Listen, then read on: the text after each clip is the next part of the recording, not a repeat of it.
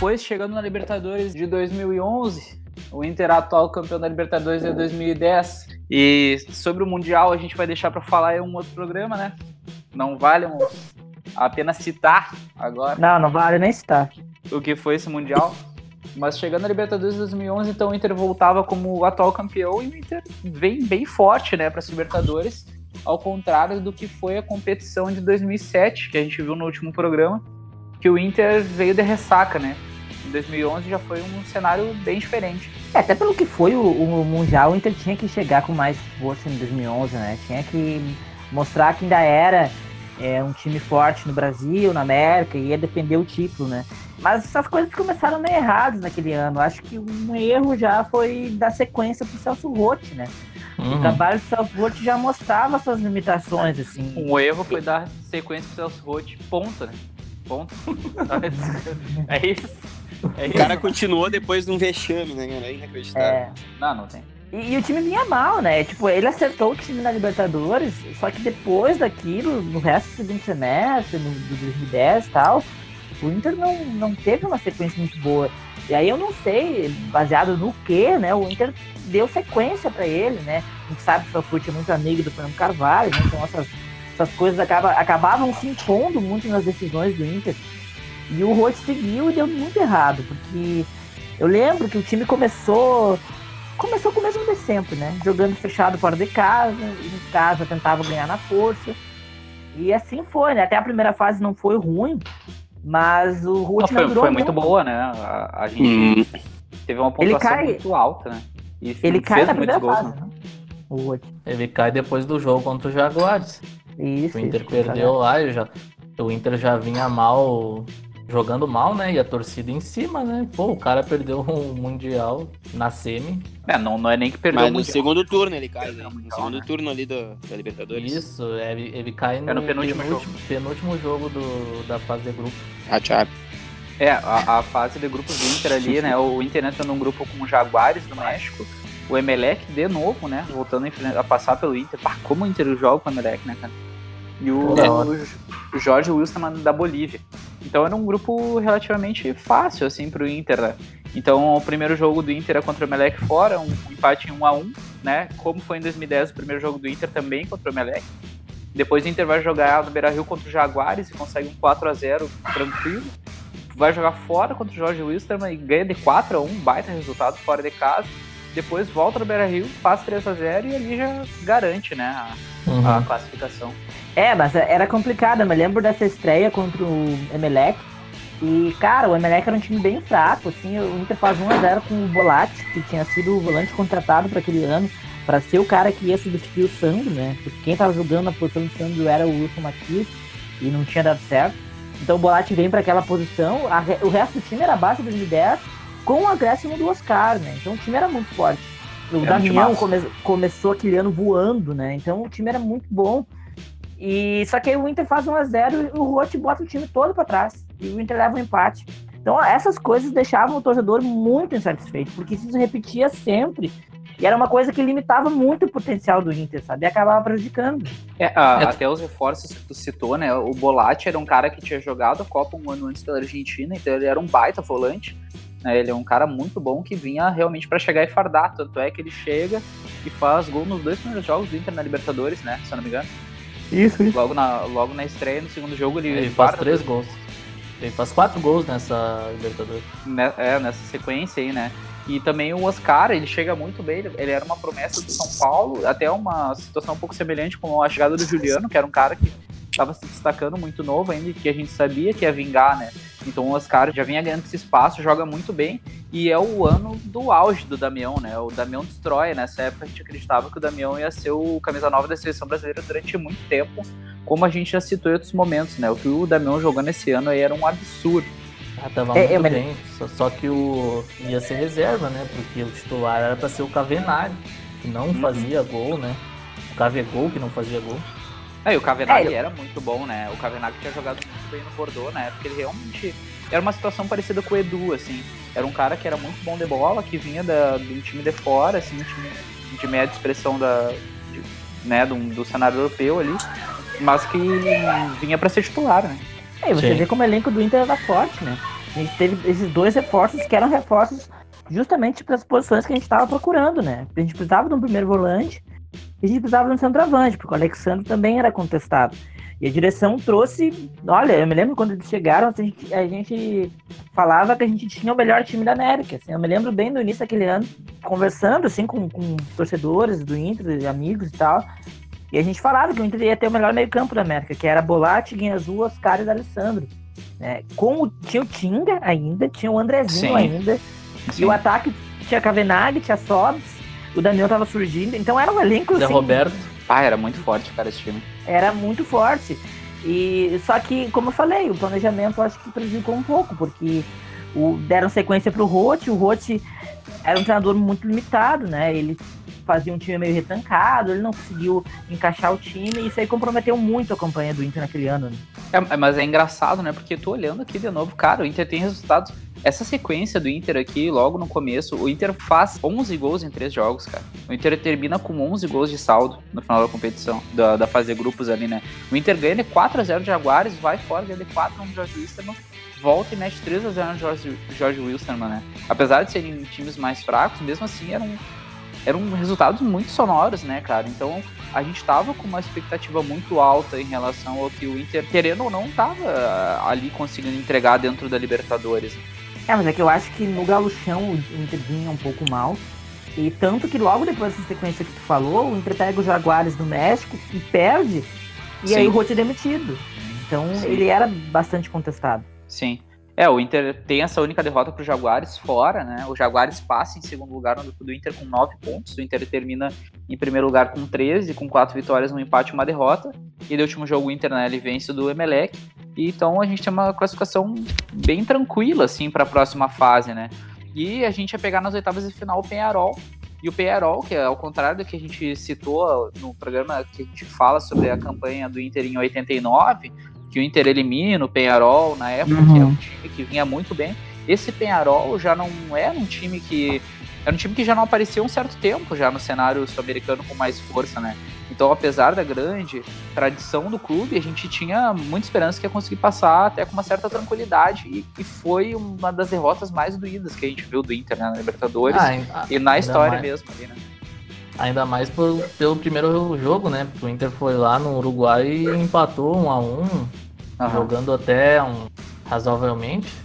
Com o Falcão a, gente, a gente jogou melhor que eles, né? Na realidade. Lá. Pois é, e aquele time do Penharol não passava a impressão que era um time pô, forte, que ia para cima. Tinha dois nomes ali, é o Martinucci e o Stoyanov, só que era, já, já era meio, meio velho na época, eu acho. Já tava se, uhum. acabando a carreira dele. E era só, né? O, o que tinha de, pra oferecer era o, o técnico mesmo, que era o, que era o Diego Mas o Inter era muito mais time. No, no, segundo jogo ali, sai ganhando com um minuto de jogo, com gol, golaço do Oscar. E não, não dá para entender o que aconteceu assim, ó, naquele apagão. Até hoje, assim, eu nunca mais olhei aqueles melhores momentos. Foi, foi muito doloroso mesmo, porque na época a gente tava no ensino médio, eu lembro que era uma. Foi, foi. Todo mundo pensava que o Inter ia chegar. O Grêmio perdeu o primeiro jogo em casa de 2 a 0 então tinha aquela. Pô, nós vamos classificar e os caras não, né? Ia dar Grenal caso os dois passassem, né? Uhum. Aí no fim todo mundo caiu aquele dia. O brasileiro, tudo caiu. Só sobrou é, Atlético Mineiro caiu. Cruzeiro. Cruzeiro. Foi, foi, foi o Cruzeiro, famoso... Flu, Inter e Grêmio. Isso. Isso, isso. Cruzeiro. Foi o famoso dia que todos os, os, brasileiros caíram, né? É engraçado porque a gente não imaginava que o Inter ia cair, né? Eu lembro esse jogo da, do, do Uruguai, que o Damião faz um golaço, né? E já era um período que o Damião tinha conquistado a titularidade. Ele tava jogando todos os jogos. Uhum. E ele tava muito bem, assim, nossa, era, era muito inesperado o futebol que ele tava jogando. Era o começo do trabalho do Falcão, e eu me lembro que ele tava acertando o time, assim, que tava crescendo. Então a gente realmente não imaginava que ia cair do Penharol, né? Foi muito inesperado. Foi bem estranho, porque, como o Giovanni falou, a gente levou dois gols no apagão e aí do nada a gente tava fora e não buscamos mais, né? Uma pena, porque o elenco era muito forte. Era um timaço, né, cara? No papel aqui. Era bonito de ver. Ah, era um bom time, tinha os garotos aí surgindo, o Oscar, o, o Ricardo Goulart. Ah, tinha o Goulart aí, ainda? Pois é, e tinha, sim, sim. tinha o. Foi até a temporada que o Lucas também. Lima não, não, não começou no Inter nessa época também. É, o 2012. É, depois. É, já tava no Inter, já tava no Inter, mas não, já tava no elenco, né? ainda. Uhum. Isso. E daí eu lembro que, pô, essa eliminação e logo, logo no fim de semana já tinha o Grenal e o Inter vai lá e perde de novo. Foi, foi, uma, semana, foi uma semana horrível, cara, horrível. É, é, essa, classificação, essa eliminação do Inter, assim, uh, a gente comentou ali das, das derrotas de 2009. Essa eliminação, ela foi... As, outra, as outras derrotas, digamos assim, né? O Campeonato Brasileiro é uma construção, né? Então a gente lamenta muito, mas foi algo que foi sendo visualizado com o tempo. Quanto o Corinthians Sim. era um time que era muito forte, né? Tinha o Ronaldo no ataque, né? Mesmo no final de carreira e tudo. Mas quanto o Penharol, apesar da grandeza do Penharol, a gente realmente não, não via essa eliminação vindo, ainda mais dentro do Beira Rio, né? Era muito inconcebível dentro daquele cenário que a gente ia cair naquele momento. É, para você ver como acabou sendo um ano instável pro Inter, né? E de alguma forma já anunciava a década que estava se iniciando pro Inter, né? Que a gente vinha montar elencos muito fortes, mas a gente não conseguia dar uma sequência de uma ideia de jogo, uma sequência de um trabalho para um treinador com boas ideias. A gente não conseguiu fazer isso, né? É, depois a gente vai falar mais para frente, que o mais próximo que uh, chegou a fazer isso foi o Diego Aguirre. Uh, mas naquele período ali a gente não conseguiu fazer. O Falcão não ficou nem seis meses no Inter, né? Ele vence o Gauchão de forma bem expressiva, né? Foi um grande título, me lembro, comemorei muito. Mas depois começa mal o brasileiro e cai, e aí vem o Dorival e acaba sendo o treinador do nosso último título da expressão, né? O Dorival vence a Recopa naquele ano. E aí agora já fazendo o link com 2012, né, para Libertadores 2012, o Dorival acaba fazendo um bom segundo turno no Campeonato Brasileiro do Inter, o time encaixou, teve jogos muito bons, eu me lembro no jogo contra o Vasco, que a gente faz 3 a 0 no Beira-Rio, jogando muito, assim, com o Dorival. E aí a gente consegue a vaga na pré-Libertadores, né, a gente termina em quinto aquele campeonato, e pelo menos isso, né, conseguiu uma sequência de, de participações na Libertadores para 2012, né, que a gente cai é, numa pré-Libertadores para enfrentar o Once Caldas, né? Lembra desse jogo? Sim. A gente foi bem início do ano, a gente vence, né? O Once Caldas, enfim, aí já entrou em 2012 uh, na pré-Libertadores. Né? Essa transição ali do 2011 para 2012, até lembrando que o, o Penharol, que passa pelo Inter 2012, depois faz a final com o Santos. O Santos é campeão com aquela geração já, já do Neymar ali, do Ganso, né? Que teve muito jogador que, que enganou aí, abraço André Balada Abraço é Love. É, abraço Zé Love. Esse daí literalmente ganhou a carreira nas costas do Neymar. Né? Abraço Ganso. O Santos que. Joga muito. Que vinha a ser campeão da Libertadores 2011, depois em 2012 cai no grupo do Inter, né? Quando o Inter passa pelo Você Caldas, o Inter vai para um grupo com o Santos, The Strongest, que a gente viu que com o tempo foi se tornando um time chato para se ver, né? Para se jogar contra, e o time chato para se ver jogar é do tal do Juan Aurich, né? Do Peru, que me perdoe, cara, olhar jogo contra esse time. Cara, eu me lembro dessa fase de grupos aí, que a gente começou até bem o ano, assim. O elenco era bom também. O Inter traz para aquele ano o Dátulo, traz o Dagoberto, sabe? É. E, e, mantém a base do, do outro ano, né? Então uhum. era um time bem bom, assim. O Muriel era o goleiro, tinha ganhado a posição. Jogava muito. É, até por ali. E, então o time era muito, o time era muito bom, assim, o elenco era muito forte. A gente traz o Jajá Coelho também. Pelo amor de Deus. Lembrando a frase também. do nosso dirigente, né? A história do Inter se divide entre antes e depois de Jajá Coelho. Ah, essa foi, essa foi forte. E aí eu me lembro que a gente se estreia contra o Juan Arush no Beira-Rio, a gente faz um bom jogo, assim, faz 2x0. Mas dá pra ver que o time do Roush era muito fraco. Assim. Horrível, meu Deus. A fase de grupos do Inter não foi muito boa, porque eu me lembro que o time do Santos era muito forte e a gente tinha expectativa de conseguir bater de frente com o Santos. E a gente não conseguiu fazer isso. A gente perde lá na Vila ao natural. E no Beira Rio foi um sufoco também. A gente empata em um a um. Eu me lembro que era um período que o Beira Rio estava em obras. Então isso aí interferia também no desempenho do time muitas lesões. O Dagoberto vivia lesionado. Uh, o próprio Damião, o D'Alessandro também se lesionou muito naquele período. Tinha o embrólio do Oscar com o São uhum. Paulo. Então tudo isso é, prejudicou muito aquele início de temporada do Inter. Né? E até o trabalho do Dorival não era ruim, era um trabalho que eu particularmente gostava. Sabe? Ele conseguia fazer o time jogar de uma forma um pouco mais solta, que a gente estava acostumado, o elenco era O Dorival bom. que tinha sido campeão da Copa do Brasil com o Santos antes, né? Isso. Exato, exato, 2010. Então, esses, esses fatores, assim, além do, do poder do Inter, né, acabou prejudicando muito aquela temporada. E a primeira fase foi bem ruim, assim, a gente ficou em segundo, e aí acabou tendo que jogar com o Fluminense decidindo no Rio, né? Isso aí prejudicou.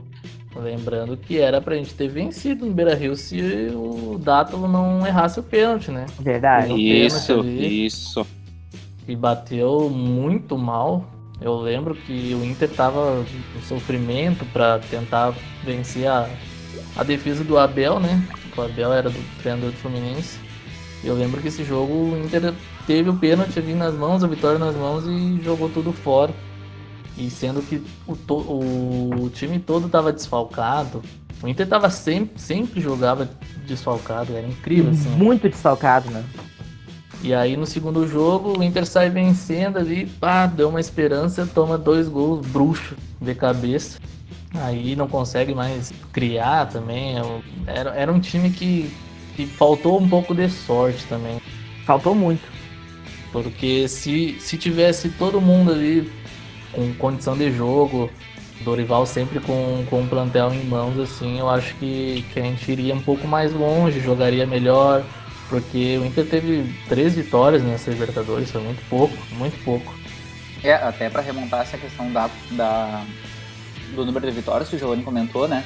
As vitórias que a gente tem contra o Ronaldo em casa, 2 a 0 contra o The Strongest em casa, 5 a 0 Depois o Inter tem perde para o Santos fora de casa, né? 3 a 1 que tem aquele golaço do Neymar, né? Que eu acho que chega a concorrer ao prêmio Puskas.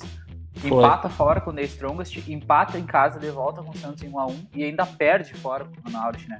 Então, realmente foi uma fase de grupos bem turbulenta, assim, e muito era por essa questão das lesões do Inter, né? Depois, quando a gente chegou contra o Fluminense, é importante lembrar que o Fluminense tinha sido campeão brasileiro em 2010. E ah, um time 2000... forte. Cara, o time deles era, era, foi campeão, era muito bom o time deles no papel. Eu achava. Claro, que... velho. O, o Fluminense ganhou em 2010, foi terceiro em 2011 foi campeão em 2012. Sim, foi campeão. É, foi então, era um, time, era um time muito forte, assim. E até o jogo da volta, a escalação do time do Fluminense era Diego Cavalieri, que depois ia sair para jogar no Liverpool, o Bruno, Gum, Leandro Eusébio e Carlinhos. Edinho, Jean, Deco, Vale... o Deco depois sai, entra o Valência, Thiago Neves, que já tinha jogado muito na Libertadores em 2008, né? O Rafael Sobis estava é, o Rafael Sobis estava no elenco do Fluminense também, entra, uh, ele sai, depois entra o Marcos Júnior, e tinha o Fred e o Rafael Moura, né, que depois ia vir jogar no Inter, e o técnico deles era o Abel Braga. O Fred no auge, né, e o técnico deles era o Abel Braga. E a escalação do Inter era o Muriel, Ney, Rodrigo Moledo, Índio Fabrício, Sandro Silva, Guinha Azul, Tinga, Oscar, Dátulo e Leandro Damião. Né? E ao longo, da partida, ao longo da partida entre o Dagoberto, o Jô e o Jajá. Né? A gente também não podia esperar muito de Jô e Jajá, né? essa é a realidade. Tá, é, o, o, o Jô é, foi bem. O Jô foi bem mal aqui, né? Mas até depois ele, ele. Aquele ano mesmo, ele foi pro Atlético Mineiro e jogou muito bem no Galo. Ali naquele ano 2012, 13. Então, você vê como a gente tinha um elenco forte, né? Mas como vocês já mencionaram, as lesões prejudicaram muito, né? Nesse jogo a gente estava sem o D'Alessandro, por exemplo. É, e o Dagobert estava no banco, mas ele não estava 100% também. Então, pô, isso aí acabou prejudicando muito, assim. E é, até esse jogo contra o Fluminense é um jogo que eu lamentei muito na época, porque a gente jogou bem, assim. A gente jogou bem tanto no Beira-Rio quanto lá. Pô, os caras acharam dois gols, assim, duas bolas na área que o Thiago Neves colocou. Era duas faltas, se não me engano, bem na mesma parte do campo. E é, e o, cara o gol do Fred ainda estava impedido. É mais isso ainda, né? Então foi bem frustrante, assim. É, e o Inter acaba então aí caindo na, em 2012. E daí depois disso o Inter vai tendo uma reformulação, aí tem o hiato e vai voltar a disputar a Libertadores só três anos depois, em 2015. Jogou a bola para Damião de calcanhar, deixou para Oscar, veio batendo no cantinho. Gol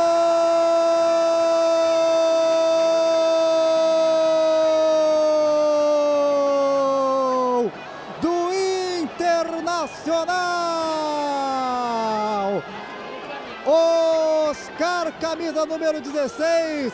Linda jogada do ataque colorado. Uma parede muito bem feita, muito bem estruturada com seus tijolos, seus cimentos pelo Leandro Damião, que tocou pro Oscar, que fumegou no cantinho do goleiro Diego Peni. É gol colorado, é gol na Copa Libertadores, é gol do Inter. Chegando então na Libertadores de 2015, o Inter, depois desse período aí de três anos, né, volta a disputar a competição continental e o Inter entra na competição como terceiro colocado no Campeonato Brasileiro e entra num grupo de novo com o Emelec, The Strongest e agora a Laú, né, a Universidade do Chile. Então era um grupo que tinha uma complicação ali, porque o Emelec tinha um, um grupo forte, The Strongest tinha um time chato de se jogar fora de casa, e a Laú também já tinha uma construção forte nos últimos anos ali, também tinha um time enjoado de se jogar. Mas mesmo dentro desse grupo, o Inter conseguiu uma campanha muito boa, né? Passou o carro. Pá, cara, esse, essa Libertadores aí foi, foi marcante, né? Porque.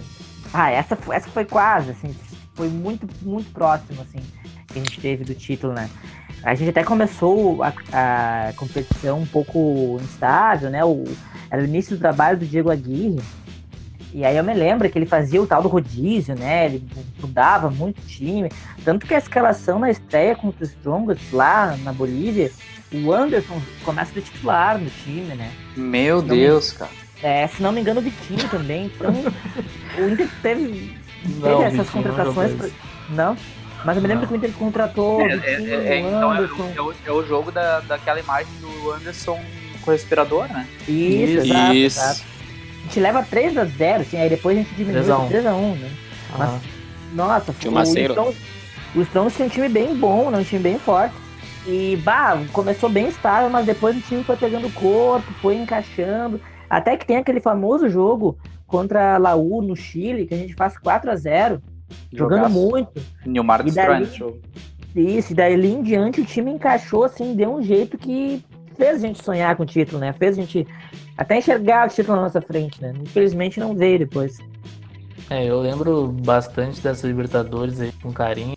Pena a gente não ter conseguido passar pelo Tigres, né? Mas era um adversário muito forte, os caras se esforçaram muito bem ali naquela parada, né?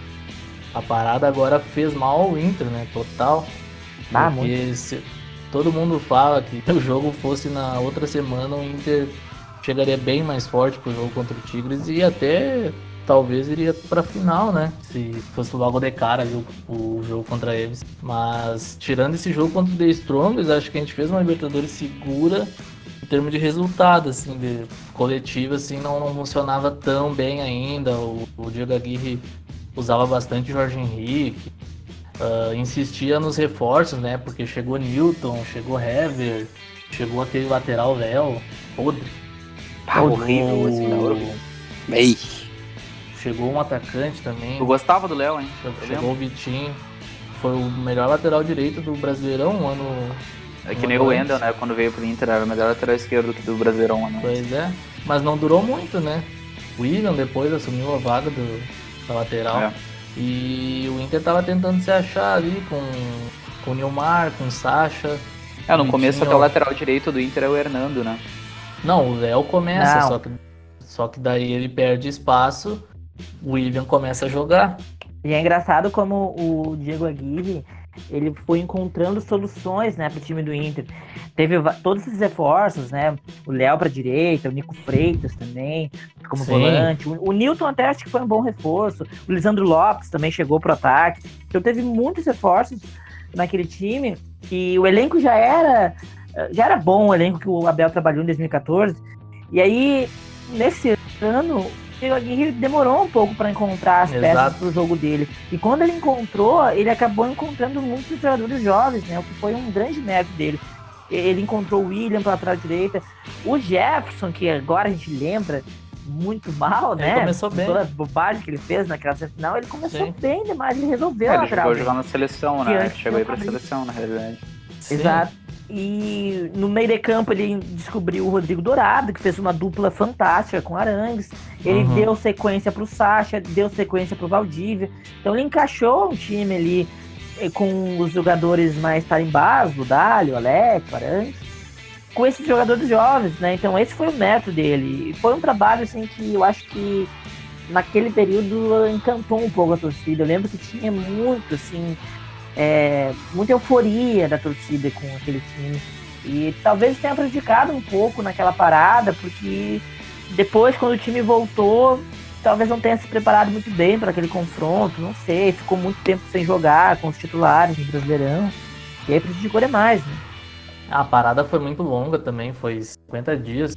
Parou em maio e voltou só no dia 15 de julho. Foi muito tempo de, Isso. de parado. Mas aquele time eu acho que ele se perdeu um pouco quando o Lisandro Lopes teve que começar a jogar, porque o Lisandro Lopes ele só pôde entrar a partir das oitavas, né? Que antes ele não não não estava inscrito ainda. E ali eu Sim. acho que ele talvez tenha se complicado um pouco ele não sabia quem utilizar, tinha tanto nome aí na frente que o Valdívia, que estava em ascensão, virava banco por causa do Lisandro Lopes. O Sacha também, o, ele tinha um Alex, tá, começou bem, depois deu, um, deu uma baixada, não estava jogando tão bem, né? E às vezes colocava o Jorge Henrique, insistia, então eram, eram uns erros ali no meio de, de tanto acerto, sabe? Teve seus méritos, só que eu acho que eles perdeu um pouquinho a mão em alguns momentos mas não era caso de, de demissão, que como aconteceu ali, né? Ridículo. Era um time que. Não, não sei, cara. Não, às vezes eu paro pra pensar assim, não entendo muito bem, porque quando Santa Fé o Inter jogou totalmente para trás, sabe? Aí contra o Tigres aqui fez dois gols logo cedo e depois retrancou de novo, sabe? Eram umas coisas que eu não conseguia entender nesse time do Ali. Mas, cara, eu até acho que nesse período aí que tu mencionou, do, das, das oitavas, das quartas, eu acho que ali foi o período que ele estava mais encaixado, sabe? O time do Inter estava mais encaixado. Realmente ele mudava muito as peças, mas eu acho que isso era parte do modo dele gerir o grupo, assim. Ele fazia realmente Sim. um rodízio, né? Tanto que no jogo contra o Atlético Mineiro em Belo Horizonte, o time tava muito bem com o Valdívia, com o Sacha, e ele começa o jogo com o Valdívia no banco, né? Uhum. Quem começa jogando aquele jogo é o Alex, que era reserva. E deu certo, porque depois ele coloca o Valdívia durante o jogo, o Valdívia entra e faz o gol, ele jogou muito bem lá. Então ele tinha essa coisa meio estrategista, assim, que era meio inusitado para nós, só que tava dando certo. E eu acho que foi desse modo que ele encontrou soluções pro time titular, mas que ele também encontrou um time reserva forte, né? Eu me lembro que a reta final do Gauchão ali, o time tava muito bem. Tem um jogo contra o Brasil de Pelotas, que é a semifinal do Gauchão, que a gente joga muito, assim, um time reserva, sabe? Então, ele tava encontrando um time, né? Talvez o que tenha prejudicado mais foram as lesões, né, junto com a parada, né? Que os dois vieram juntos, né? Muitos jogadores se lesionaram, acho que o Arangue se lesionou, o Nilmar toda hora, e daí o time começou a rodar sem ser com as opções que ele queria, né? Ele acabava jogando às vezes com Newton e Dourado, e aí ficava um time mais pesado. E aí teve toda a parada, e ali o time perdeu o ritmo que tava, né? E aí prejudicou muito. É, o que eu não curto, assim, no Inter é que praticamente todas as vezes o Inter vai para Libertadores, o Inter traz um novo técnico. E isso coloca uma pressão gigante no cara, que se ele não resolve logo de cara qual é a forma dele jogar, já começa essa pressão, já começa a bater muito mais no cara, porque ele tem que chegar nas fases finais, ele tem que ser campeão. E isso eu vi muito na Guirre, assim, porque ele tentava achar o time, tentava achar uma forma de jogar, mesmo assim todo mundo tinha aquele pé atrás, né?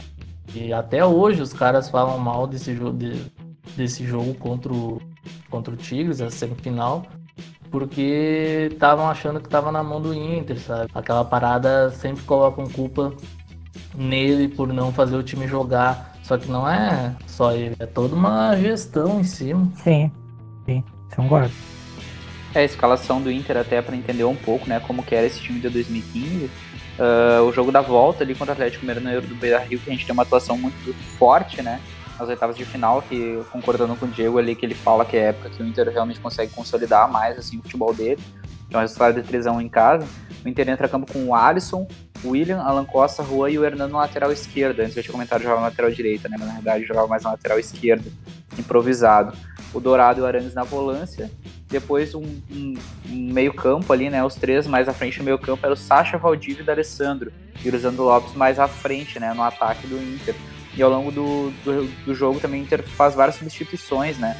entra o Jorge, o Jorge Henrique entra e sai, entra o Nico Freitas, que era horrível, entrou ali nas nossas menções dos piores de fardar do Inter. Fraco. O Hever também entra no lugar do D'Alessandro em certo momento, né? Então a gente já via uns indícios assim que em alguns momentos o Inter recuava muito o time quando podia não, não tinha tanta necessidade de fazer isso, né? Exatamente, é isso que eu achava muito estranho. Tipo, o Inter ia para cima, fazia, achava os gols, construía os gols e do nada botava todo o time para trás. Aí entra o Nicolas Freitas, entra o Hever, o Jorge Henrique, que não é um cara do ataque, é um cara mais uh, que faz função defensiva também. É, ele jogava como Sacha, assim, né? Fazendo um corredor. Pois é, só que o Sacha era muito mais atacante, né? No, sim, e, sim. Nesse jogo, o, o Sacha não fez gol, mas nos outros ele sempre fazia os golzinhos dele ali, jogava mais até como um 9, só que daí chegou o Leandro Lopes, né? É, e nessa época também a gente não tava vendo o Neymar conseguindo fardar tanto, né? O Neymar tinha sido muito importante na, na fase de grupos do Inter e aqui ele já não estava conseguindo dar sequência mais, então a dinâmica do ataque do Inter já mudou bastante. Nessa época o jogador que estava destoando muito realmente era o Valdívia, né? Ele estava jogando muita bola nessa, nessa fase contra o Atlético Mineiro, aqui depois até sequência contra o Santa Fé, etc. Ele, ele faz jogos muito bons pelo Inter, né? Ele realmente é o diferencial. A dupla de volantes estava muito bem também, a zaga, eu me lembro que o Juan estava numa fase iluminada, assim. Acho que o Neymar ele estava lesionado nesse período aí, porque eu me lembro ah, que ele, ele via lesionando. Tanto que contra o Santa Fé ele joga e ele joga bem. Então, realmente, eu acho que o Inter ele tinha esse estilo de esperar mais, né? Mas eu acho que quando saía, saía muito rápido, muito intenso. Eu não sei, era um estilo que eu gostava, apesar desse, desses momentos de, de, de, retranca assim, que tinha, que eram realmente incomodativos. Assim. Só que eu acho que quando deu certo, não chegava a incomodar tanto, sabe? Eu acho que o maior problema foi depois, durante a parada, que a gente teve aquele, aquela sequência no Brasileirão que a gente foi muito mal. E ali foi muito frustrante, porque é, o rodízio já não funcionava tanto, tinha muitos jogadores lesionados e dava a impressão que o Inter não estava focado no, em manter o ritmo naquela parada, como de fato não estava. Né? E aí perdeu o ritmo e aí quando voltou já era tarde, né? Então isso aí que foi que me deixou mais incomodado na época, assim. Eu realmente tinha a impressão de que o Inter jogou fora a Libertadores, porque perdeu o foco, né? Não podia ter perdido. É, o Inter até ele, ele passa depois pelo Santa Fé, né? Uma classificação até bem emblemática ali no Beira Rio, porque a gente perde o primeiro jogo fora, né? Deu 1 a 0 E eu, pelo que me recordo, o Inter jogou bem, assim, não foi um, não foi um jogo fraco do Inter, né? Mas o Santa Fé tinha um time muito forte, porque se eu não me engano, um ano antes o Santa Fé tinha sido campeão da Sul-Americana. Não, ia ganhar naquele ano. Ia ganhar naquele ia ano. Ganhar, ia ganhar naquele ano, né? É, tinha o Seiras no time, né? Depois que ia vir pro Inter. Tinha o Mina. O Tinha o Mina? Uhum. Depois, depois o Palmeiras, né? Depois o Omar Bravo. Omar Pérez. Foi? Omar Pérez, isso. O carequinha que. Carequinha? Ah, sim, que era o camisa 10 deles, né? Era um cara super, super referência, assim. E depois o Inter consegue um resultado de 2x0 no Beira Rio. E depois o Inter vai chegar. Muito. Esse jogo para mim foi o melhor do Inter, porque não, atacou. Jogou, jogou muita bola, né? Essa partida atacou o jogo todo, coisa que eu não, não vi em outros jogos, assim. O Inter manteve o ritmo, sabe? Desde o começo do jogo, não, não foi aquele time que entra para fazer logo os gols e se retrancava. Nesse jogo aí o Inter ficou em cima o tempo inteiro. Foi, foi, foi o jogo que mais me agradou assim nesse tempo de, de ali. Bom, e nesse jogo aí contra o Santa Fé a gente já viu um pouco essa mudança, né? Que ia dar a, o tom, né, depois para o jogo contra os jogos contra o Tigres, né? A gente lembra muito do Jefferson, né? né? Lembro de uma forma ruim, infelizmente, mas agora contra o Santa Fé ali, o Jefferson já assumia a titularidade, lateral esquerdo, que realmente era um, um setor que a gente estava sempre usando o Hernando improvisado, né? Então não era a melhor opção que a gente tinha realmente para ali. E o Jefferson vinha muito bem, né? Chegou a ser convocado para seleção brasileira e estava resolvendo ali aquela função que era o que a gente precisava. E até esse, esse jogo contra o Santa Fé em casa, né, do Inter, o Inter também tem a volta do Nilmar, né? Então o Inter joga com dois atacantes mais de ofício ali, que é o Nilmar e o Lisandro Lopes. Nesse jogo, quem fica no banco é o Valdívia, né? O meio-campo do Inter fica o Rodrigo Dourado, o Arantes, o Sacho e o D'Alessandro. E o Nilmar e o Lisandro Lopes mais no ataque. Então o Valdívia ele ficava transitando ali, apesar de estar jogando muito bem, ele ficava transitando entre a titularidade e a reserva, né? Dentro é, desse nesse... esquema do Inter. Mas nesse jogo ele deu sorte e azar pelo Sacha, né? Porque o Sacha ele lesionou logo no começo, ali pelos 10 minutos, se não me engano. Uhum. E o Valdívia já entra e já dá outra cara pro Inter, mesmo o Inter estando vencendo por 1x0. o Valdívia é mais agudo, era mais agudo que o Sacha, né? Então. Pô, o Valdívia jogava muita bola, né, cara? Até Inter... ter aquela lesão no joelho dele pela seleção brasileira, ali de base, cara, tava destruindo, assim. Ele era outro jogador, ele era um cara que, que ia para cima, né? Ele era um cara que. vertical, né? E ele batia muito bem na bola, principalmente de fora da área, né? Ele pegava muito bem na bola. Ah, o Inter criou várias chances com ele. ele só ele deu umas 3, 4. É, e daí depois, no, depois passando dessa fase contra o Santa Fé, a gente chega naquele jogo emblemático, né? Nos jogos emblemáticos contra o Tigre. O jogo no Beira Rio a gente vence de 2 a 1 e a, a sensação que a gente tem é que poderia ter sido 3 a 0 tranquilo esse jogo, assim, né? O jogo tava muito mais para nós, o Tigres já tinha um time muito bom, né? E, e o gol dele sai com o Aquino, né? Que era um, um ponta, assim, muito rápido e que fez total diferença depois pro jogo da volta, porque lá no México foi um caldeirão, né? A gente sabe que o Tigres, uh, falando assim num cenário continental, não parece um time tão relevante, mas na época o Tigres tinha um timaço e tinha investido muito dinheiro na época. Tanto é que na parada para a Copa traz o Gignac, né? Que era um atacante da seleção francesa que, na minha opinião, na época jogava mais que o Benzema, assim, para ser sincero. E... Um ano depois ele tava na Eurocopa, só isso, né? Era um cara Sim, ele... de, de seleção. Só que ele era um cara sem mídia, né? Até, até foi totalmente inusitado ele vir jogar no, no Tigres, né? E o Tigres ainda tinha o Arevalo Rios, que era titular da seleção do Uruguai, tinha o Aquino, que era titular da seleção mexicana, tinha o Jürgen Damm, que era um jogador muito rápido, muito veloz, tinha o Rafael Sobis, tinha o Juninho, que era um zagueiro do Botafogo, que tinha jogado uns anos anteriores no Brasil, que era muito bom na bola parada. O, o elenco do, do Tigres era muito forte, assim, tinha muitos é, jogadores. Tinha o Sobs, né? Sim, é, e tinha o Sobs, né? Que de novo ia passar pelo, pela, pelo Inter, como já tinha feito parte daquele grupo do Fluminense, que também tinha eliminado o Inter na temporadas antes, né? É, era um confronto bem difícil, né? Mas todo esse momento do Inter acabou prejudicando as lesões, o período sem sequência, a parada. Então, realmente, talvez a gente tivesse mais chances é, contra esse time se tivesse acontecido o jogo na sequência que a gente estava, né? Sem ter que esperar tanto tempo. E, como tu falou, o Inter acabou entrando com o Lisandro e Nilmar na frente, mudou um pouco o esquema. Pô, isso aí prejudicou bastante, assim. O jogo no Beira-Rio, apesar de, de, a gente ter passado um sufoco também, me lembro que tem uma bola que o Ginac ele dá um drible constrangedor na Alan Costa, sai na cara do gol e bate para fora. Não, não o Alisson tem uma pegou. que o Alisson pega, cara. Um o Alisson defendeu. É esse, ah, esse lance. Defende. É, Sim. então. Esse o, ele mesmo. bate assim no alto, assim, o, o Alisson consegue erguer o braço e tirar a bola. Então eles nos deram um sufoco também no Beira Rio. Mas ainda assim, eu acho que pelo menos uma vantagem de dois gols a gente tinha que ter conseguido. Eu me lembro que no segundo tempo, cara, só deu Inter no segundo tempo, a gente pressionou o jogo inteiro, assim. Tem uma bola do Lisandro Lopes, eu não lembro exatamente como que esse lance é, mas eu lembro que é muito na frente do gol que o Guzmán pega. Então, assim, pô, a gente perdeu muitas chances no Beira Rio. E aí, lá no México, a gente não entrou em campo, né? Essa é a verdade. O Alisson chega até a pegar um pênalti, mas o time não mostrou reação. O Jefferson faz aquele gol bizarro. Aí deu tudo errado, né? E ali acabou um período glorioso do Inter, né? Foi, foi ali, naquele jogo do México, ali acabou tudo. Ali mudou tudo, realmente. Abriu o portal, né? Ali abriu o portal. Não, e o Tigres ainda tinha o Guerron no banco. Eu esqueci de citar também. Bah, verdade. Cara, eu lembro que no, no, começo do ano eu tava lá na. A gente tava na casa do Giovanni lá, não sei se você lembra, Giovanni, que a gente tava vendo aquele guia que saiu do Globo Esporte dos times da Libertadores. E uhum. mesmo antes de chegar o Ginhaque, a gente falava, cara, pô, o Tigres tem muito jogador bom, velho. Tá, era um é time muito forte, assim, e ainda na parada Sim. traz o Ginhaque, assim, é. Cara, eles conseguem fechar um, um, Ainda tinha o Guido Pizarro no meio-campo também, que era um volante muito bom.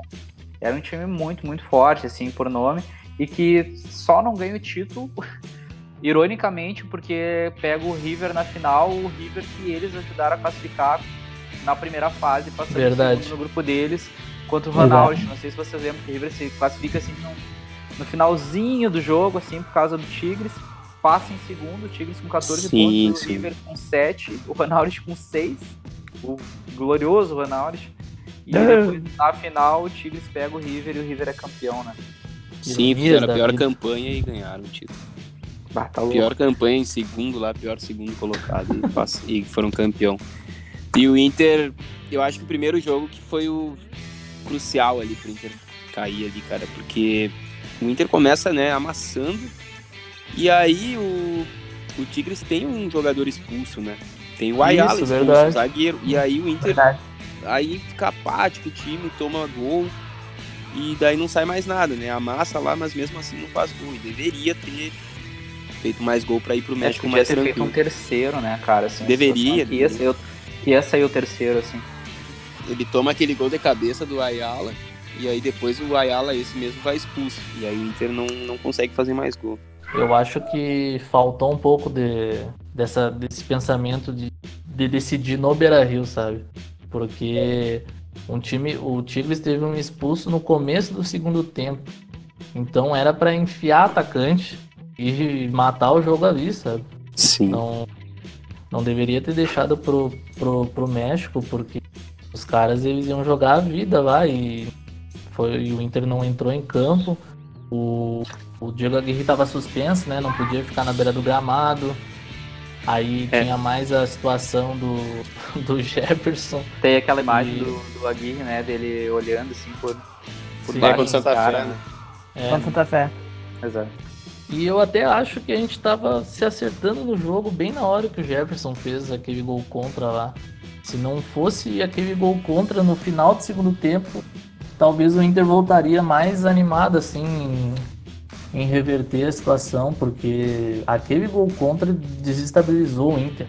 E o Jefferson ainda no terceiro gol dos caras é ele que, que leva o drible do, do Dan ali na ala direita. Um gol de cabeça do Arelo Rios, cara. Pelo amor de Deus. Não, ali não tem fundamento. É, ele não bate E aí a gente né? faz um gol e ainda tem alguma chance ainda. Né? Pra fazer o segundo. Sim, o. Infelizmente. Né? Sacha, se eu não me engano. É. Sacha entrou muito bem, né? Por isso que eu acho que ali o Aguirre ele ficou. Ele se perdeu nessa. Quando o Lisandro Lopes começou a ser opção de, do time. Porque aí ele ficava sempre nessas de deixar alguém do Inter no banco, dos guris ali, o, o Sacha ou o Valdívia. Era sempre essa troca, Valdívia ou Sacha, nunca eram os dois jogando junto. E isso prejudicou um pouco o, o jeito que o Inter jogava. É, nesse jogo principalmente prejudicou bastante, porque daí ele tirou o Sacha e colocou o Lisandro Lopes. E aí, pô, jogou o Nilmar e o Lisandro Lopes na frente, não deu certo, né? Realmente foram muitos fatores, assim, apesar de eu ter feito muita cagada nesse período para estragar o que estava fazendo de, de bom, ainda assim ficou uma sensação muito ruim por causa desse gol do Jefferson, né? O Alisson pegou um pênalti, então. Porra, o Alisson sabe? pegou um pênalti ainda, né? Do Sobs. É. Caramba. Então, bah, a gente podia. Principalmente porque era assim no final, o nosso time era bom e tava muito perto, né? Tava muito perto e a gente deixou escapar. Hum. E eu acho que não foi nem aquela questão assim que o Inter menosprezou o Tigres, sabe? Eu acho que na realidade foi um jogo bem franco, assim. O Tigres tinha um time muito forte. Mas aconteceram coisas ali que. É, esse gol do Jefferson mesmo, assim, a forma como sai o gol contra, né? Porque é um gol contra que é uma bola quase fora da área, que ele faz Cara, um movimento totalmente antinatural, assim, né? Ele, ele vai com uma perna, com o lado de fora do pé, para tentar recuar pro goleiro, meia altura. Então, é um lance totalmente de nervosismo, assim, me passa a impressão. Se ele tenta acertar aquela bola ali, ele não acerta. É, é se, se faz de novo aquilo ali, ele não consegue. É um, é um, é movimento, ele, ele, ele, pega com a parte externa do pé, a bola meio que faz uma curva assim por fora do Alisson e cai dentro do gol, né? Então é um lance bizarro, assim, não, não é aquela, aquele gol contra que a bola bate ou que ele vai cabecear e o goleiro saiu e ele cabeceou e não viu o goleiro, né? É um lance bem estranho, assim. Tem outra coisa e... também, Ayrton, que eu gostaria de mencionar, que ninguém fala disso mas o primeiro gol do Tigres é uma falta claríssima no William. Assim, mas claríssima, escancarada, assim. E deram um gol e tal. Mas assim, foi muito falta do, do Ginac no, no William. Mas. Né? O Arnaldo na transmissão ficou muito. Ficou muito puto, porque foi na cara do juiz, assim, ó. O Gignac fez a impulsão no, nos ombros do William. Como que Ele se apoia completamente, né, no William. Montou no William. É, coisas da. Se tivesse o VAR. Como é bom. É, ali abriu o portal que Quem sabe daqui a pouco tempo vai se fechar de novo. Atenção, o Inter vem, bola cruzada, Vigio, toca a música, é gol do Inter, é o gol da classificação!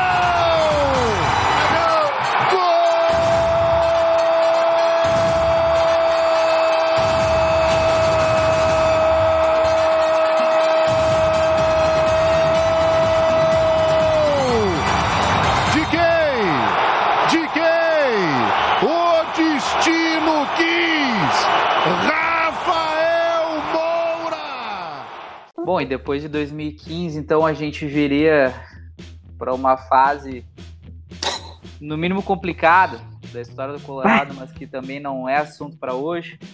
E só depois de quatro anos a gente ia voltar a disputar a Libertadores da América de novo. E entrando depois numa ótima campanha no Campeonato Brasileiro, né, no 2018. Uma temporada que a gente chega a brigar pelo título e em alguns momentos a gente acredita fielmente que a gente vai conseguir aquele título, né? Mas que infelizmente acaba escapando de novo. Mas a gente chega com um grupo bem encaixado para jogar essa Libertadores de 2019 e acaba fazendo uma competição muito boa, né? E o nosso grupo, né, para essa, essa competição, a gente entra num grupo complicado, um grupo com o River Plate, o Palestino e o Alianza Lima. E a gente consegue uma campanha bem sólida, né, nessa fase de grupo. É engraçado, Ayrton. É, 2015 para 2019 são só quatro anos, né? Mas agora a gente fazendo essa transição, assim, olha, parece que foram uns 20 anos. e, e, era o Inter de 2015, 2012, 2011, era um Inter. Era o Inter daquela fase vencedora, dos títulos, né, da supremacia em cima do rival e tudo mais. E agora, esse Inter da Libertadores 2019, olha, o mundo literalmente virou de cabeça para baixo. Assim, é outro universo completamente diferente. A gente já entra na Libertadores com muito mais, assim, humildade, entre aspas, sabe? Muito menos perspectiva de ganhar o título, assim. Claro que a gente sonhava em ganhar o título, mas já não era uma coisa que a gente ia pressionar, que tinha que ganhar, como vinha sendo para nós antes. E tanto o grupo era difícil, né? O nosso time era bem encaixado, mas nós não tínhamos um elenco com muitas opções era até um elenco assim com certas deficiências, principalmente deficiências técnicas, assim. O diferencial do nosso time no ataque era o, o no início era o Nico Lopes, né? O Guerreiro vai entrar só depois. Então já era uma outra perspectiva para nós, né? E realmente, dadas nossas perspectivas, a competição acabou sendo boa, né? Até que a gente foi longe. A gente foi até as quartas, né? É, eu também concordo. Nós olhando pro, pro elenco do Inter, quem, é, quem a gente tinha de, de talentoso naquele elenco, sabe? Era, era o Nico mesmo. Era o Nico, né? E o D'Alessandro tá com. Ele tava com 37, né? Então era uma Libertadores que a gente se apegava mais nessa coisa de, pô, tradição, tamo aí de novo. Exato. Vamos, vamos até onde dá. Isso foi bom, né? É, o Inter acabou. Tinha um time acertadinho ali, né? Mas só olhando a escalação do primeiro jogo, o Pedro Lucas é o nosso titular no ataque. Bah! Pedro Lucas. Nossa. Nossa senhora. Lá no Chile? Lá no Chile contra o Palestino. Horrível, né? Então, são, outros, são outros tempos mesmo. Quando que o Inter jogaria com um guri da base que nunca foi Um guri podre, né? Vamos ser bem É, sinceros. exato. Tipo, assim, pô, o Walter. O Walter a gente tinha esperança, assim. Claro, pô, e ele tinha talento. bola. Exatamente. O Damião, pô, esse aí é um guri que vai, vai dar bom. Mas o Pedro Lucas, ninguém nunca tinha ouvido falar desse. Ele nunca fez um gol ah, jogando pelo Inter ser na base. Fez o gol do Então- título lá da base lá. É, no Brasileirão contra o Grêmio. Isso. Ma- Só. Mas, pô, era um time muito deficiente, né, cara? Era um time que, que foi longe até demais e jogando um futebol até razoável, né? Porque. era o que- Competitivo, competitivo. isso, era o que tinha pra oferecer, ainda mais com o Odair na Casa Mata, né? Ei, ei, ei. Cara, Mas é, mas é que a realidade é que assim, o Inter, é, foi isso que eu comentei antes, do meu ponto de vista. O Inter ele tinha um time competitivo, que foi o que levou o Inter longe no Campeonato Brasileiro do ano antes, né? O Sim. Inter, por exemplo, tinha o Edenilson em grande fase, o Patrick estava Uhum. jogando muito bem no um ano antes. Victor Então, Cuesta. É, a zaga nem se fala. Então a gente tinha. Não era um time talentoso, é uma outra época do Inter, assim como o Diego comentou antes. Mas era um time que estava bem encaixado, assim. E eu até acho que é engraçado, assim, porque por muito pouco a gente não vai até a semifinal e não sonha ir mais longe. A gente realmente tinha esse sentimento, porque já adiantando depois quando a gente cai pro Flamengo, né? A, a, o Flamengo quase cai antes pro Emelec. Então uhum. a nossa perspectiva é que a gente realmente poderia ir para uma semifinal, né? Aquela, aquele comentário que se via de ter três, uh, três clássicos grenais ali em três semanas, assim, era algo absurdo. E então a gente, eu, eu particularmente acho que no começo a gente entrou mais humilde, mas a gente foi crescendo ao longo da competição, né? E tanto é que se parar para analisar hoje em dia, talvez o time que deu mais dificuldade para o Flamengo, com exceção da final, é claro, foi o Inter, eu acho, nessa classificação. Concordo. Concordo. Sim, realmente a, a gente fez bons confrontos com o River na primeira fase, né, que ali já mostrou um pouco a força que o Inter tinha eu acho que o Inter tinha um, um trabalho muito sólido. Sabe? O problema é que esse trabalho tinha limitações, limitações técnicas, mas também limitações do trabalho, sabe? De opções uhum. do trabalho mesmo. Sim, sim, sim. E essas limitações acabaram pesando nas decisões. E, e aí eu acho que foram limitações do trabalho mesmo. Tá certo uhum. que o Flamengo, tecnicamente, é um time muito superior ao nosso. Mas ainda assim, eu acho que nós cometemos alguns pecados no confronto que acabaram prejudicando. E esses pecados que a gente cometeu não foram por acaso, foram características daquele trabalho. Mas ainda assim, há o mérito de que a gente conseguiu consolidar um trabalho por dois anos, o que era muito importante fazer. A gente falou de 2015, o Aguirre ele pegou o time em janeiro. Então, mesmo naquele período bom do Inter de vitórias, tinha dificuldade de encaixar trabalhos mais longos. E aí depois de vir toda desestruturação completa do clube ali por 16, 17, é, voltar a estruturar um trabalho mais longo, com uma ideia, com um treinador, com um grupo mais fechado, era fundamental. E isso a gente fez, então acho que esse foi o grande mérito. Mas teve é. limitações, né? É, exato, mas é bem essa questão. Acho que essas limitações eram realmente pela, pelo momento do clube na história, né? A gente tinha passado por um rebaixamento e a gente conseguiu ali, a gente fala muito da reconstrução, reconstrução, a gente comenta isso, né? Que era uma palavra muito citada pela diretoria, pelo trabalho do Inter, da comissão técnica e tudo mais, e que o torcedor já não aguentava mais isso por N fatores, né? Ainda mais vendo o rival conseguindo alguns títulos nesse tempo que o Inter passou no lado de baixo da gangorra.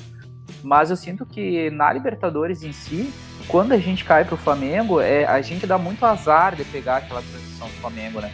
Porque o Flamengo que acontece, já adiantando a competição, né, lá mais pra frente, o Flamengo o, pega o Inter depois do, do Jorge Jesus assumir, logo no primeiro jogo do Jorge Jesus, o Flamengo é eliminado pro Atlético Paranaense na Copa do Brasil.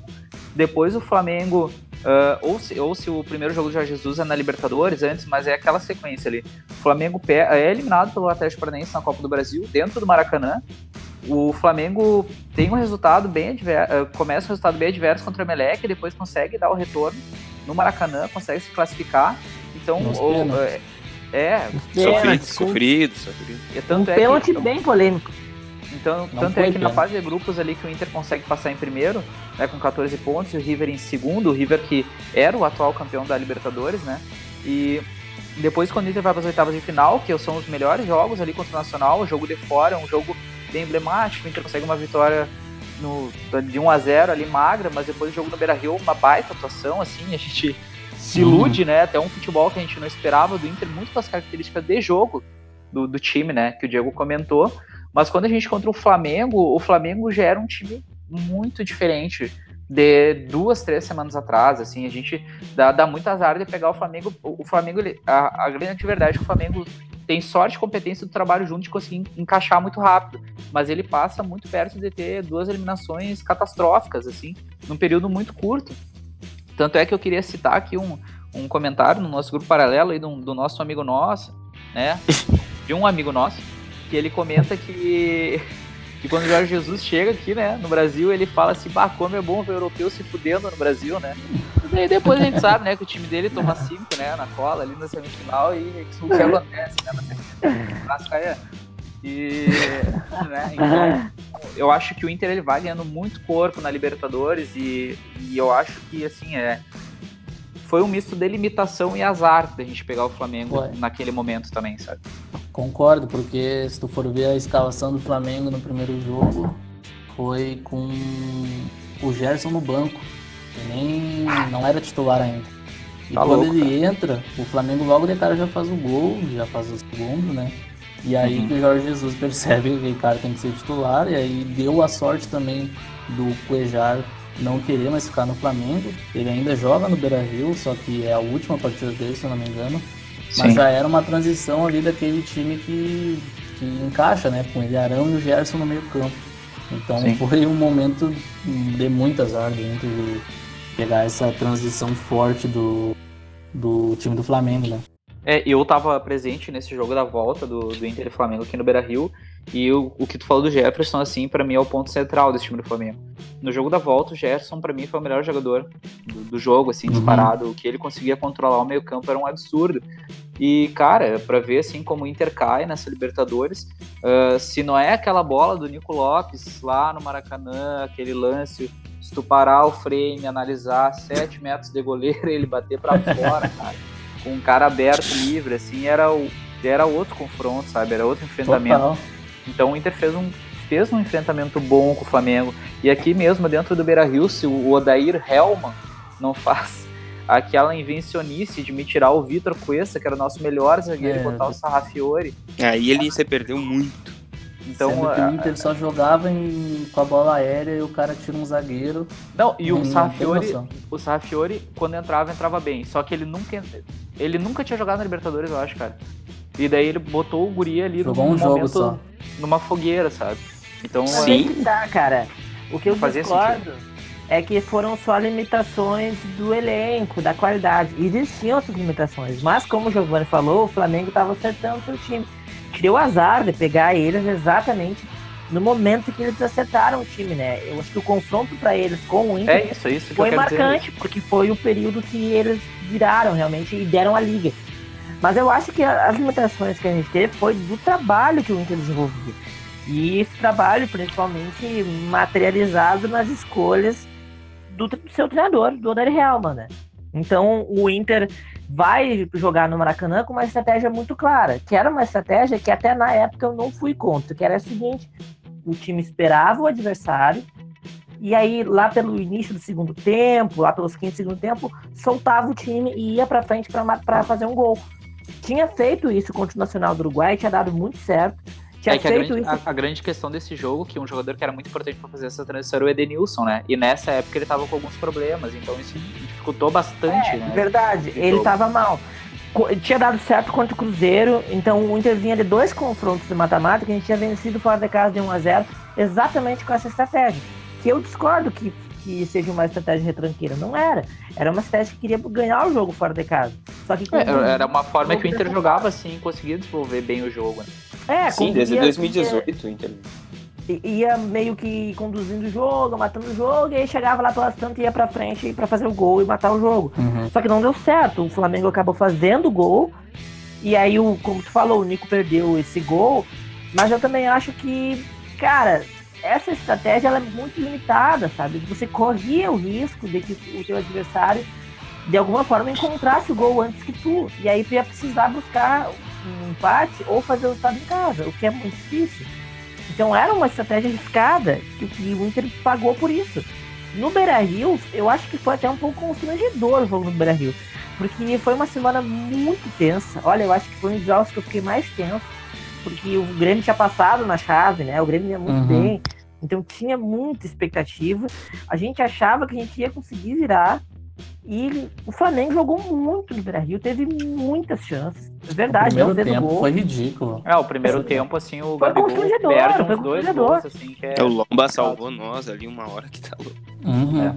Não, e o Inter tava jogando com o Sobes de um lado e o da Alessandro do outro.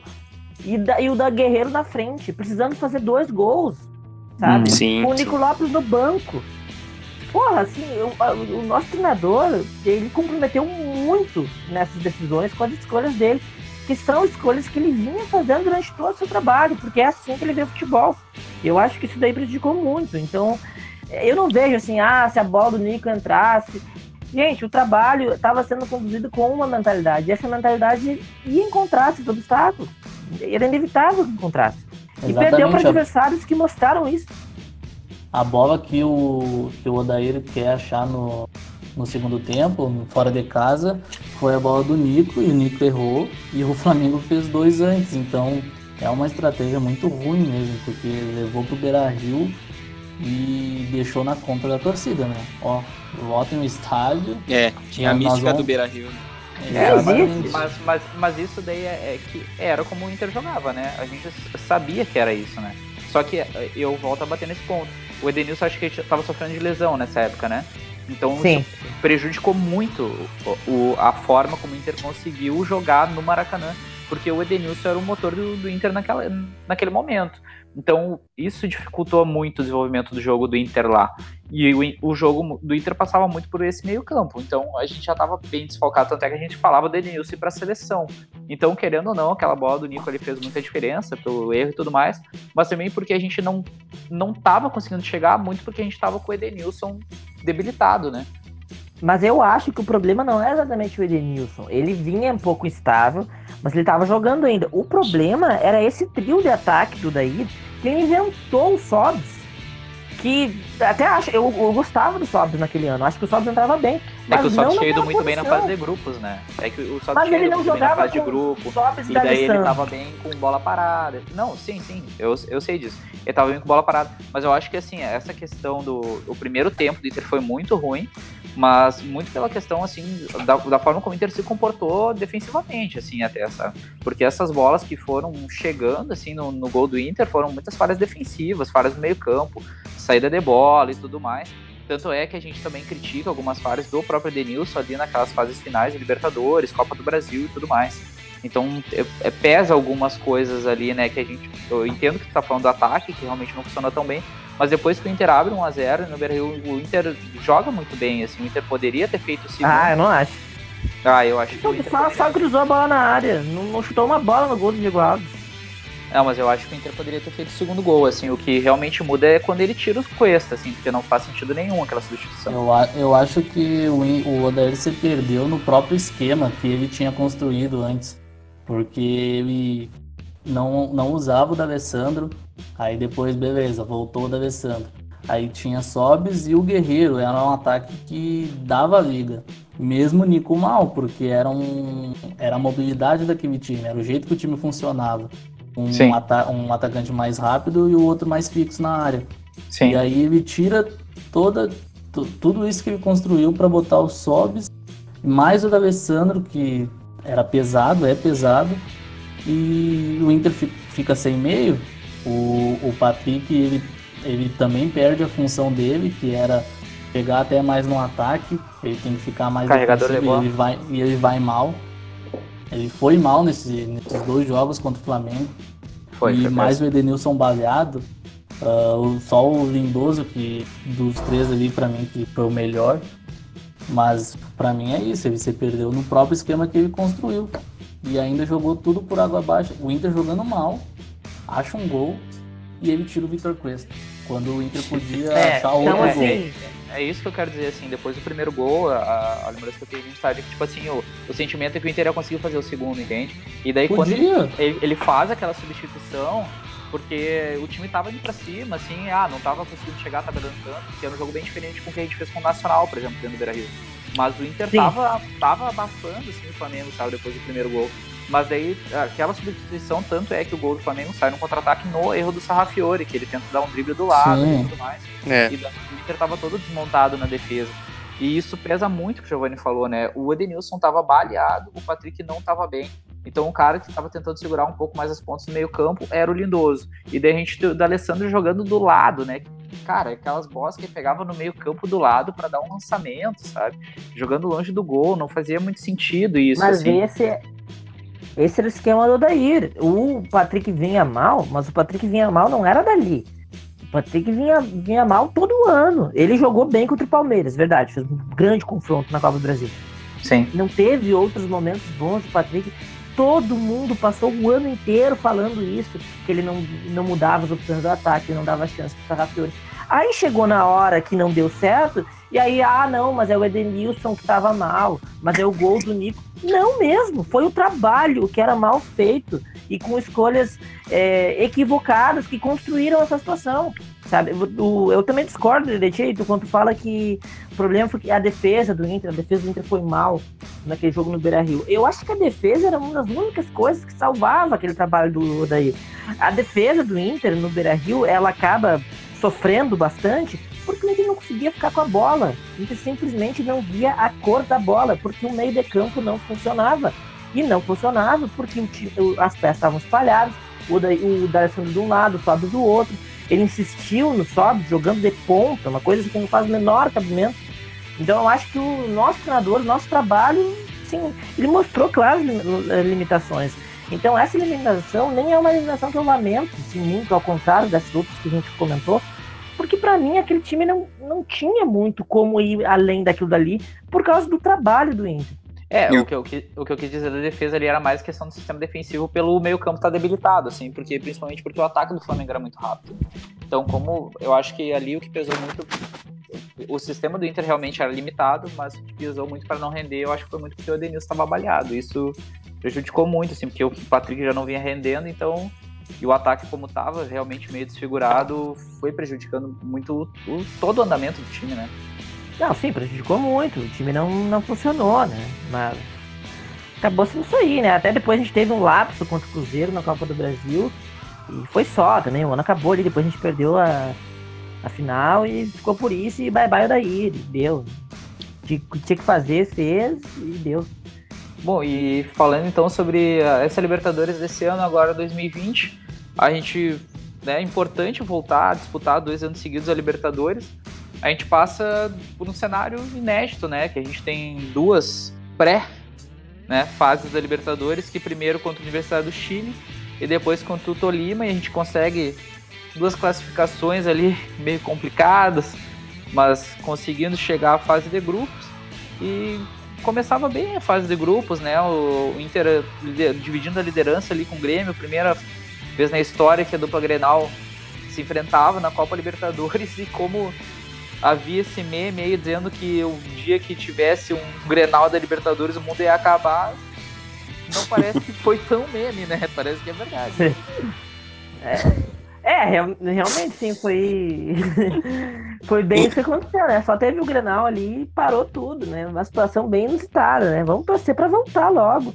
Porque, sinceramente, a gente nem sabe se vai ter ainda essa Libertadores, né?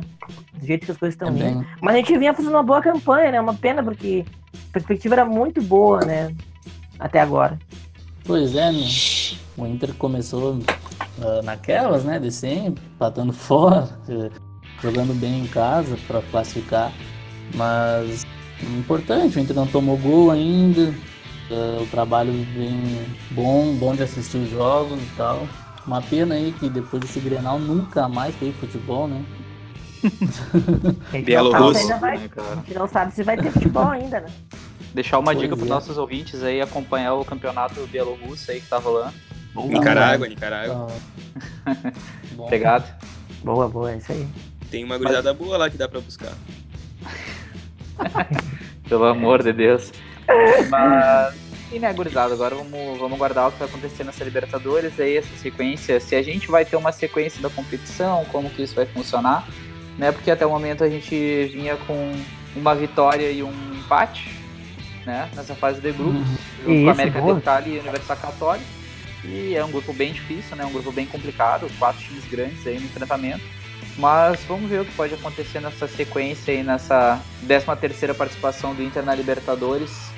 E voltando a disputar também seguidamente, que é muito importante para a gente conseguir buscar o nosso tricampeonato aí logo na sequência. Mas então tá, mas então tá, gurizada, eu queria agradecer a presença de vocês aí, um programa um pouco mais longo, mas que a gente precisava discutir bastante alguns anos, principalmente 2010, 2015, 2019, aí que são três cenários bem diferentes, né, dessa transição dessa década para o nosso clube. Sim. E eu acho que é isso aí, gurizada. Vou deixar a última mensagem aí de vocês para o nosso público e que vocês esperam aí para o próximo programa também. que a gente ainda tem que definir o tema e também a gente aceita sugestões da nossa audiência, né? É verdade, a gente não definiu ainda, né? Vamos pensar alguma coisa, né? algum especial, não sei, algum tema que não foi muito explorado ainda. Copa do Brasil 2019. obrigado, obrigado. Eu Mundial fui, hashtag eu fui. Obrigado por nada. Obrigado por nada. Não, mas ia fazer, né, dessa vez? Não, não, não. é, mas é isso aí, né? Vamos, vamos pensar em alguma coisa para a próxima semana. Aceitamos sugestões, né? É isso aí, vamos tentar passar mais uma, mais uma semana sem futebol e torcer para surgir alguma novidade nessa pandemia toda para que a gente possa ter alguma perspectiva de volta do, dos campeonatos, né? Que tá fazendo falta. Expectativa de vida. também, também. Boa, boa, boa, né, Giovanni, as palavras, meu velho. Tenho certeza que vai ter muito conteúdo aí, né? Até do Brasileirão, a gente falou um pouco, então tem muita coisa aí que o público vai, vai curtir. E agora esperar, né? Se, qual, qual vai ser a ideia para próxima semana, qual o tema. O Gurizada tá, tá tirando do fundo da, da cabeça já as ideias, né? esse jogo tá, tá foda, tá foda esse jogo. Boa. John Enner, meu velho. É. As palavras e pra gente finalizar o programa. Programa muito bom aí, muito bom comentar sobre as participações na Liberta e torcer para que algum ouvinte aí venha com um tema bom, né? Que eu já não sei mais temas aí para comentar. Isso aí, valeu. Boa, valeu, Grisada. Não esqueça de nos seguir lá no Instagram, underline Colorado 1909, underline no fim também. Entre em contato com nós, nos mande mensagens diretas aí, comente sobre os podcasts, nos dê sugestões, críticas, tudo mais. Muito obrigado pela participação da gurizada e um abraço. Edenilson. Já vai passando o Elton, boa bola, é pro Sobs. Dominou o Sobs, pro Guerreiro, na cara do gol. Guerreiro, Guerreiro, vermelho! Gol!